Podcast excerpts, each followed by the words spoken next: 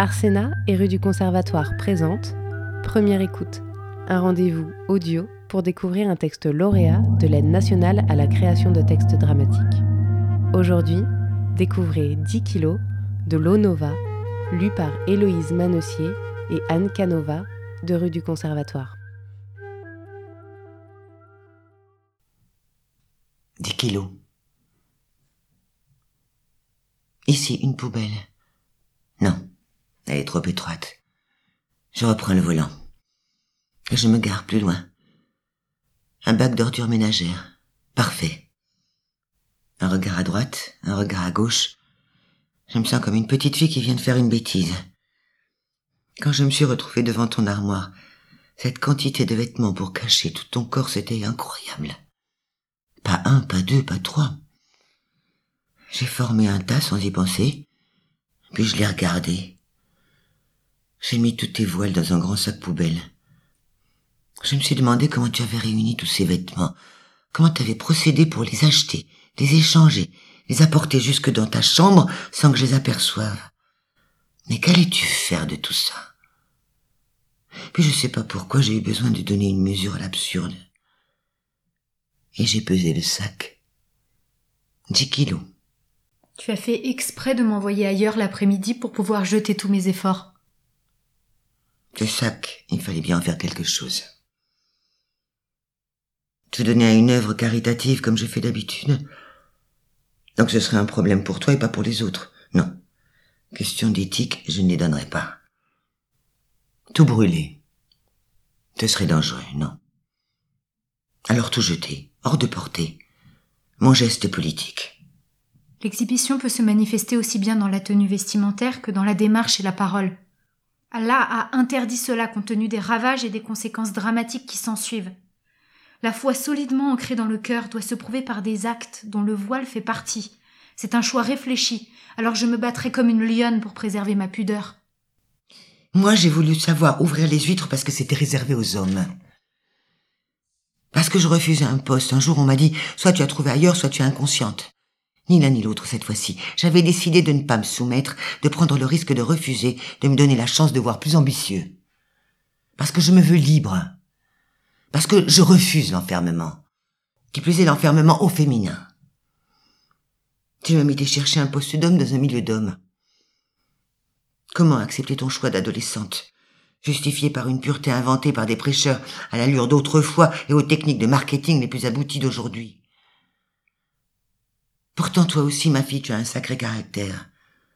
Toujours prête à jouer au chef, pour incarner la maîtresse autoritaire, mener à la baguette copine et peluche, pour t'imposer au foot dans la cour de récréation, prendre ta revanche sur un terrain de handball, jusqu'à épuisement. Seul le triathlon t'a résisté. Tu n'avais aucune expérience, j'avais voulu te faire vivre ma passion, mauvaise idée, inégalité des chances et partage mal placé. La main sur la porte.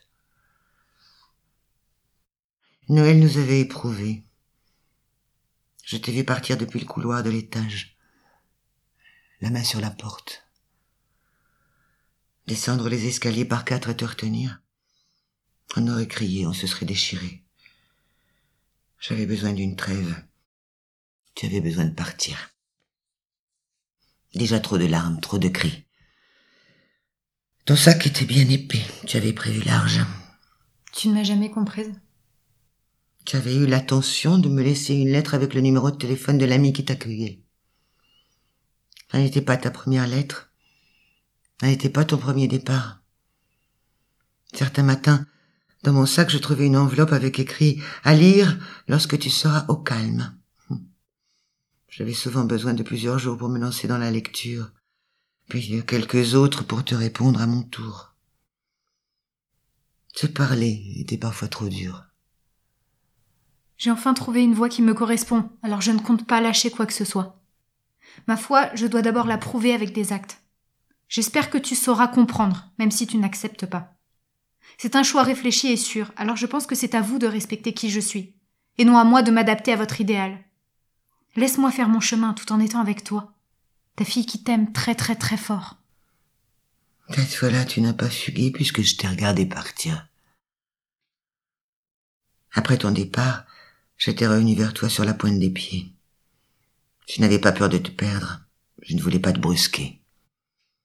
J'étais culpabilité et responsabilité.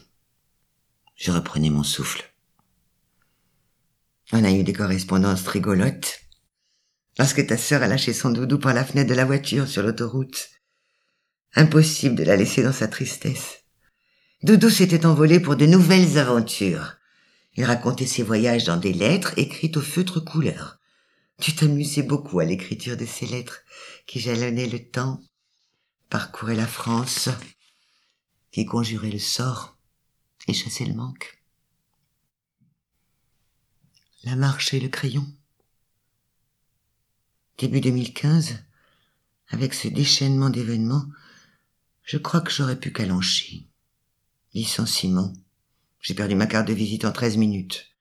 Sept ans contre treize minutes. Ne plus pouvoir travailler alors que j'adore mon métier. Première vague. Je me sens nu. Je suis blessé. Ce dimanche, inscription sur nos joues, prêt à brandir nos crayons, famille et amis, on se prépare. La marche est silencieuse. Nous sommes unis. Tu es resté à la maison. Cet attentat de Charlie me laisse en errance, en état de sidération. Les colonnes de l'hebdo satirique m'accompagnent depuis bien longtemps. Deuxième vague. Quelques jours plus tard, on a signalé votre fille au numéro vert Stop Djihadisme. Stop Djihadisme. Troisième vague. Cœur de tempête. Hôtel de police expert du numéro vert, renseignements territoriaux, mais je ne connais pas ces gens. Ce n'est certainement pas le moment de s'apitoyer. Tu as évoqué un départ dans trois jours. Un départ pour faire quoi? Ils ont tout inventé. À 16 ans, on ne quitte pas sa maison pour aller étudier la religion au pays des pharaons.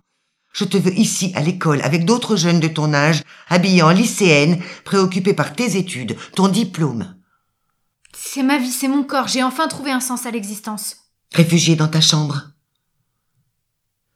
Connecté. Aspiré. Embrigadé. On commence à m'expliquer.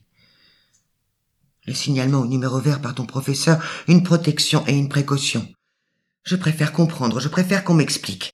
Pour te protéger de toi-même et des démons qui rôdent, qui te veulent à leur cause. Charlotte chante un anachide.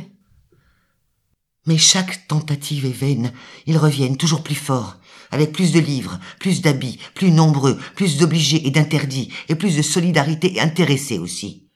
Avec leurs arguments bien construits, ils s'engouffrent dans les brèches que nos sociétés laissent ouvertes aux âmes errantes, sans défense suffisante. Surtout, leur gloire. Dresser ce mur obscur entre eux et nous. La plaie.